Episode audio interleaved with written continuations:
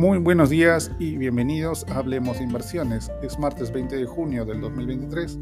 Soy Edgar Flores y estas son las noticias que marcan el día. La preocupación por el bajo crecimiento de la economía china impone cautela en los mercados, dado los riesgos de su efecto sobre los resultados de las empresas. Los inversores regresan del festivo en Estados Unidos, evaluando también cuánto margen queda para el repunte de la renta variable en este trimestre.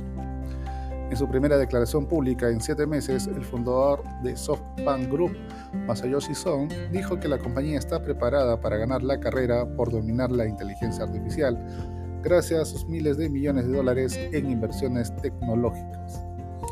UBS Group AG podría enfrentarse a más de 400 millones de dólares en multas tras las investigaciones de los resultados de Suiza, Estados Unidos y Reino Unido sobre las operaciones de Credit Suisse con Archegos Capital, informó el Financial Times. Carlos Gons, ex jefe de Nissan Motor Corporation, demandó a la automotriz japonesa y a varias personas relacionadas por despedirlo en el 2018 y orquestar su arresto por presunta mala conducta financiera. Reclama más de mil millones de dólares por el profundo daño a sus finanzas y reputación y presentó su demanda en un tribunal de Líbano, donde vive desde 2019 cuando huyó de Japón para escapar del juicio. Los mercados globales comienzan el día con retornos mixtos, con los inversionistas esperando que Jerome Powell, presidente de la Fed, testifique ante el Congreso este miércoles y jueves junto con mantenerse atento a que posibles avances en la visita de Anthony Blinken, secretario de Estados Unidos, a Beijing, el sentimiento de mercado se mantiene bajo luego de que Beijing decepcionara las expectativas de mercado, donde se esperaba que, junto con recortar tasas, anunciara un paquete de estímulos más amplio con el objetivo de reactivar la economía, lo que no sucedió. De esta manera, el Standard Poor's 500 registra un retroceso de menos 0,28%, mientras que las bolsas europeas mantienen un desempeño negativo de menos 0,28%, con el DAX alemán cayendo menos 0,20% y el CAC francés sin variaciones hasta el momento. En Asia, el Nikkei japonés subió más 0,06%, mientras que en China el índice Hansen muestra una caída de menos 1,54%, con el índice Shanghai disminuyendo menos 0,47%.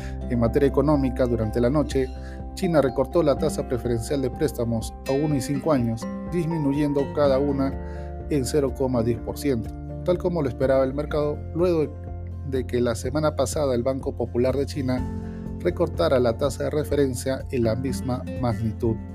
Por el lado de Japón se dieron a conocer los datos de producción industrial, los cuales en abril tuvieron un crecimiento de más 0,7% intermensual, por encima del consenso que esperaba una caída del menos 0,4%, representando una contracción del menos 0,7% en términos interanuales.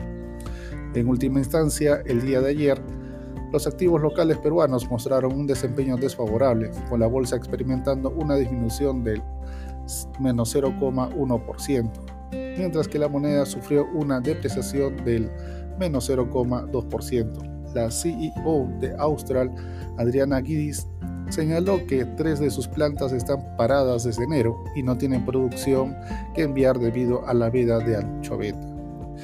El Ministerio de Energía y Minas informó que Moquegua ocupó el primer lugar de inversión minera en el país, sumando 204 mil millones de dólares en el primer cuatrimestre de 2023, representando el 17,5% de la participación total. Cabe precisar que en este departamento se encuentra en construcción la mina San Gabriel. Además, se encuentra la mina Aquellabeco de Anglo American. Es todo por hoy. Soy Edgar Flores y gracias por escucharme.